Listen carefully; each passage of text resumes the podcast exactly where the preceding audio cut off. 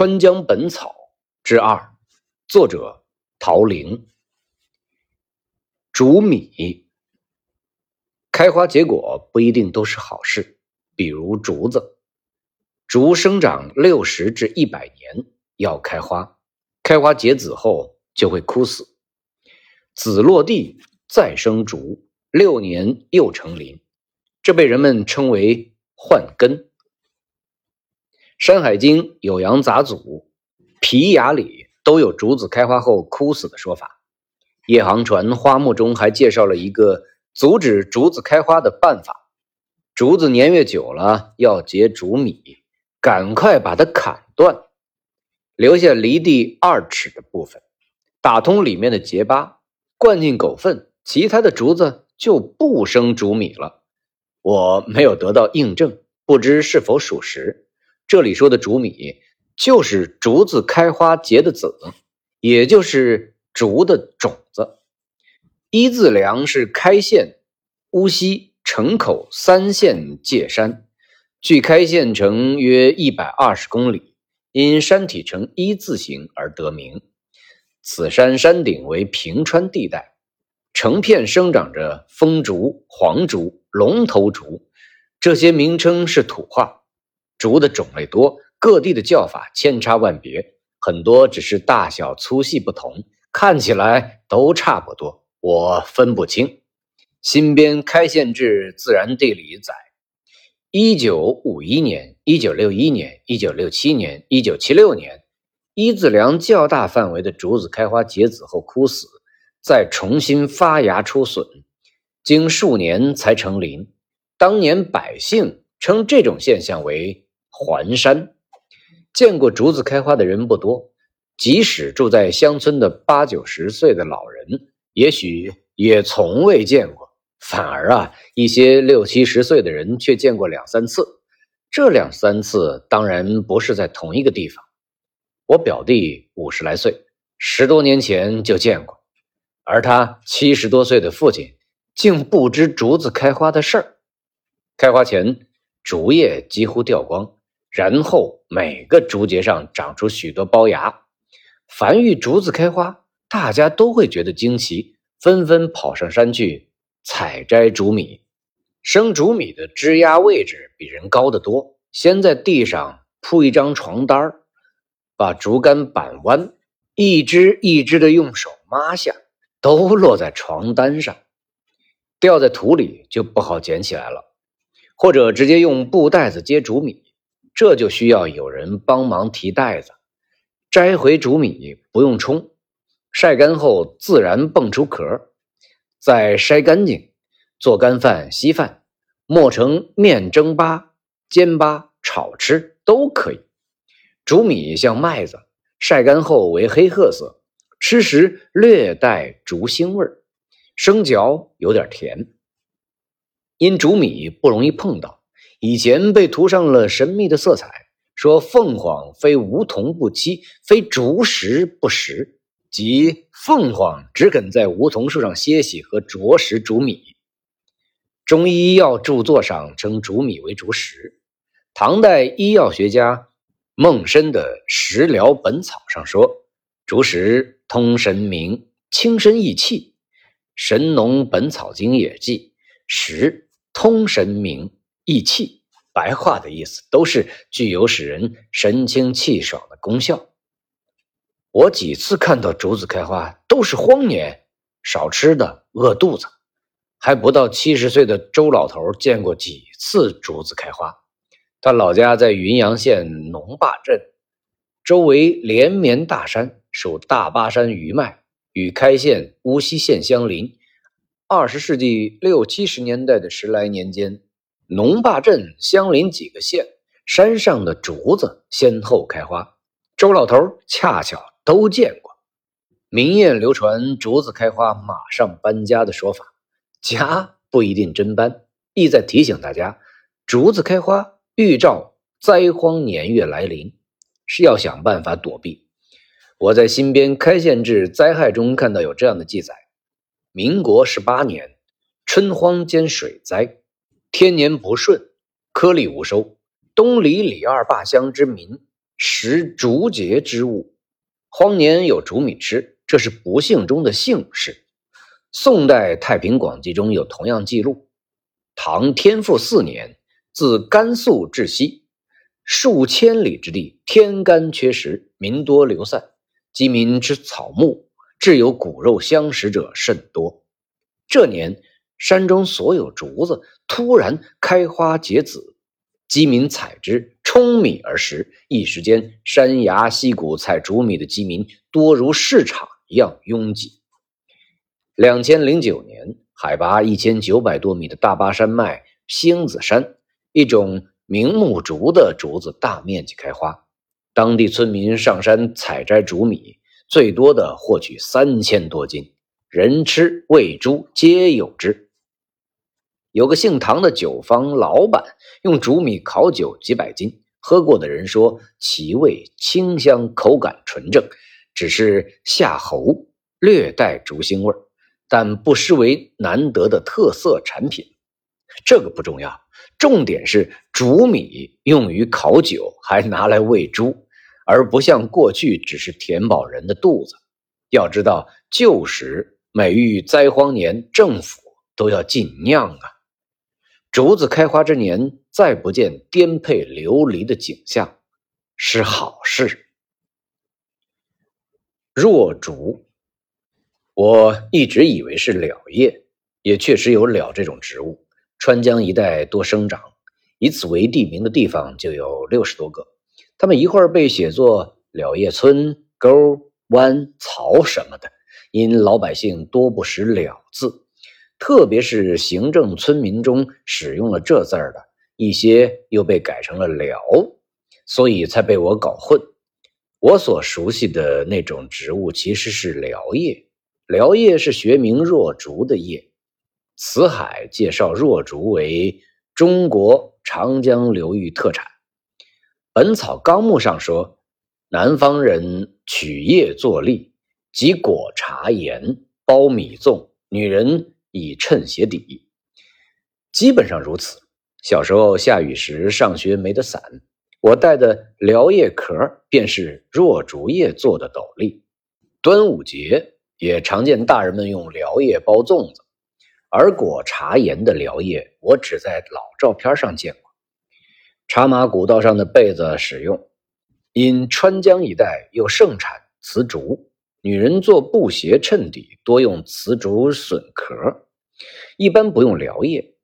另外，以前川江沿岸短途客班木船为保暖防渗漏，有的船舱裂缝里也加塞着蓼叶。《本草纲目》记载它的药用，主治非外伤所引起的鼻齿出血和卡血、便血等病症。若与“辽”两字完全不沾边是因为叶片扩大而得名吗？辽叶比我见过的一般竹叶要大两三倍，最长可达四十五厘米以上，宽有十来厘米。几年前的一个端午节，妻子家的二姐夫送给我一只食品厂生产的超大粽子，用了两匹这种大辽叶包裹。吃完粽子，我把大蓼叶洗得干干净净，拍了照片后存放在阳台上。那段时间正采访川江老制滩人，听他们讲过蓼叶棚的故事，想留作以后文章配图。后来搬家时见上面起了很多斑点，才丢弃。川江制滩需在冬春水枯、礁石裸露时进行。一九七二年冬，工程队在丰都城上游一公里的瓦子号炸礁。虽说吃住仍在野外，但离城近，生活条件相对好得多。春节来来临，许多家属来工地过年，长期住工棚的制滩人倍感温暖。他们的工棚顶盖上都铺扎一层厚厚的蓼叶，在遮油帆布防漏。一天夜里，突遇狂风大雨，许多棚顶的油布被掀开，雨水透过蓼叶滴进了棚里。制滩人从梦中惊醒，纷纷跑出去加固油布。测量员邝长化的妻子带着才两个多月大的女儿来工地过年，遇上了这风雨之夜，床铺被淋湿。邝长化看到一把测量用的大伞，灵机一动，把女儿放进一只装石渣的空箩筐里，撑开测量伞遮着。和妻子一起出去加固棚盖油布，大家折腾了一夜。清晨，矿长化回到辽叶棚，一眼望见女儿香甜的睡在箩筐里，高兴的笑，接着掉下一行眼泪。制滩人的辽叶棚都搭在江边，篾席做围挡，四处透风。炮眼钻工钟朝海说：“铺板上。”没得棉絮，铺一层稻谷草，一晚上都睡不热乎。只有把铺盖折过来，睡半边盖半边。有天晚上冷得实在无法入睡，他和队友张吉民商量搭铺，于是两个男人挤在一个被窝里，有了两床铺盖盖。当时辽叶棚里有不怕冷的人，但钟朝海。不好意思找他们搭铺，因为他们睡觉不穿衣服，脱得光条条的。那是一些从山区招来的合同工，担心稻草磨损了衣裤，穿着睡不划算。何况以前在家也如此，不分冬夏。几十年后，网上说裸睡除去衣服的束缚，给人无拘无束的舒适感。有助于放松心情，消除疲劳。不知当年的那些合同工是不是这种体验？叶子烟，向氏是用平村的大姓，住在大湾的向老头藏有一套向氏族谱，民国时期竹纸石印书，小开本，共十九册，看起来保存比较完好。汪兄和我翻阅时。发现其中几本里面被虫蛀了一些小孔，向老头心里也不安。我们农村条件差，没得好办法保管呐。汪兄教他，不要用布袋了，做个木盒子装起，里面放几匹叶子烟，你们农村容易找到的，是驱书虫的好东西，又可吸湿。向老头连声回答：“要的，要的。”我妻子同行，听到汪兄的介绍，说：“我爸爸年轻时缝了一件毛呢大衣，平时舍不得穿，放在箱子里怕虫蛀，找乡下奶爹要了几匹叶子烟夹在里面。我四五岁时有一次跟大人走人户，爸爸得意的穿起了毛呢大衣，半路上我走累了，爸爸背我，刚趴到他背上，闻到满身的叶子烟味，刺鼻。”立马挣脱，缩下背来。两天后，爸爸身上的叶子烟味还没散完，我仍没要他背，自己走路回家。叶子烟是烟草经过土法加工后的俗称，川江一带农村普遍都有栽种加工。我姑爷自种自吃叶子烟，一般情况下是种一季，收获加工后贮藏，吃几年。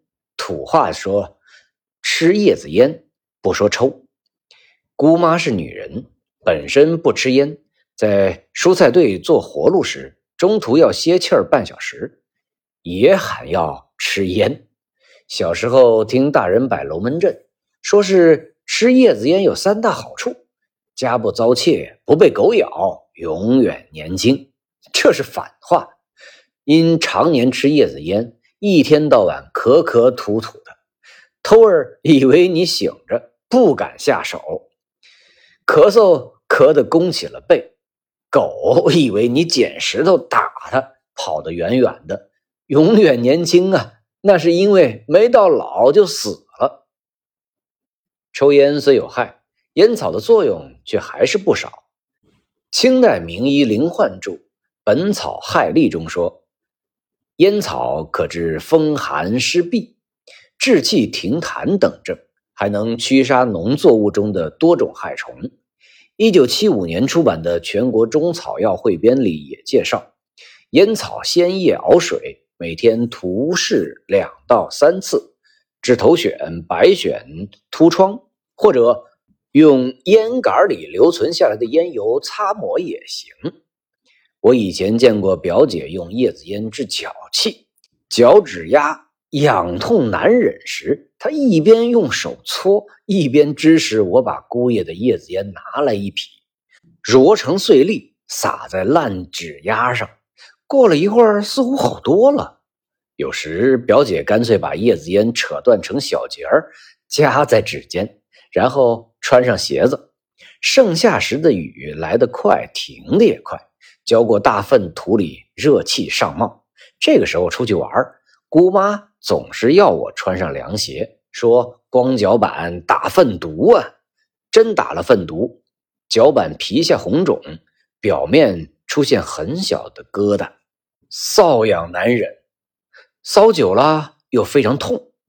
姑妈便揉碎叶子烟泡水，每天给我擦几次，很快就好了。汪兄在三峡一带专门拍摄古寨堡，二十多年里听过无数的民间龙门阵。一位姓马的老头摆，年轻时有一天赶路，右脚被遭蛇咬了，痛得站不稳不说呀，还直打哆嗦，多半是被吓坏的。一个四十多岁的中年男人正好路过，快步上前说：“莫慌莫慌，我来帮你。”他哭下来。双手捉住马老头的脚，用大拇指使劲挤出伤口里的血，只很少一点然后他取下嘴衔的叶子烟烟杆扯掉烟锅、烟嘴儿，顺手折断一根草茎，捅出烟管里黑黝黝的烟油，敷在伤口上，又慢慢揉摸，让烟油进入伤口里。一会儿功夫。马老头感觉疼痛消除，中年男人揉着马老头脚背时说：“有鲜烟叶的话，把它冲溶，敷在伤口上也行啊。”清代医学家赵学敏的《本草纲目拾遗》里讲了一个故事：有个姓朱的进士，开出不相信烟油能解蛇毒，后来见人捉住一条蛇，手臂粗，八九尺长，此人把烟油刺入他口中。蛇马上闭住眼口，身子也蜷缩在一起。多次刺入烟油后，这蛇呀死得像一根长条条的绳子。朱进士这才信了。过去吃叶子烟的人，因身份不同，用各种各样的烟杆木藤的、银铜的，甚至千年乌木的。据说入药时以旧竹烟杆中的烟油为最。川江一带的深山里，少数游客也有吃叶子烟的习惯，但为男人烟杆里的烟油入药佳。不光是烟油，竹烟杆本身也是一味药。清代中期，有个姓张的人，竹烟杆用了五十多年，表面如漆了生漆一样光亮，非常珍贵，从不借人用。后来因母亲生病，无钱抓药，只好。拿去典当了两千文钱，碰巧当铺老板患气血阴津亏虚症，服了很多药没效果。听医生说老竹烟杆可治，于是把张某的当物烟杆锯下几寸熬水喝，竟医好了病。当物被毁，老板不好交差呀，便送给张某一笔巨款，以示补偿与感谢。竹烟杆还有另用。清光绪年间，川黔交界的四川古蔺县属偏远山区，当地人常手握叶子烟烟杆外出。这些烟杆的烟锅比茶杯口还大，杆儿也粗大。不一定是因为他们嗜好吃烟，实为防身器械。因为山崖偏僻之处，常有柴狗出没。尾随行人，趁其不备，将两只前腿搭在人肩上。此时如果回头，一口咬住你前颈，必痛晕倒地，然后再将你吃掉。后来有人想出对付办法，与柴狗双腿搭肩时，先冷静将头颈缩紧，绝不后看，再迅速将烟锅往后背猛砸过去。柴狗被打痛甚至打伤，便放下前腿，落荒而逃。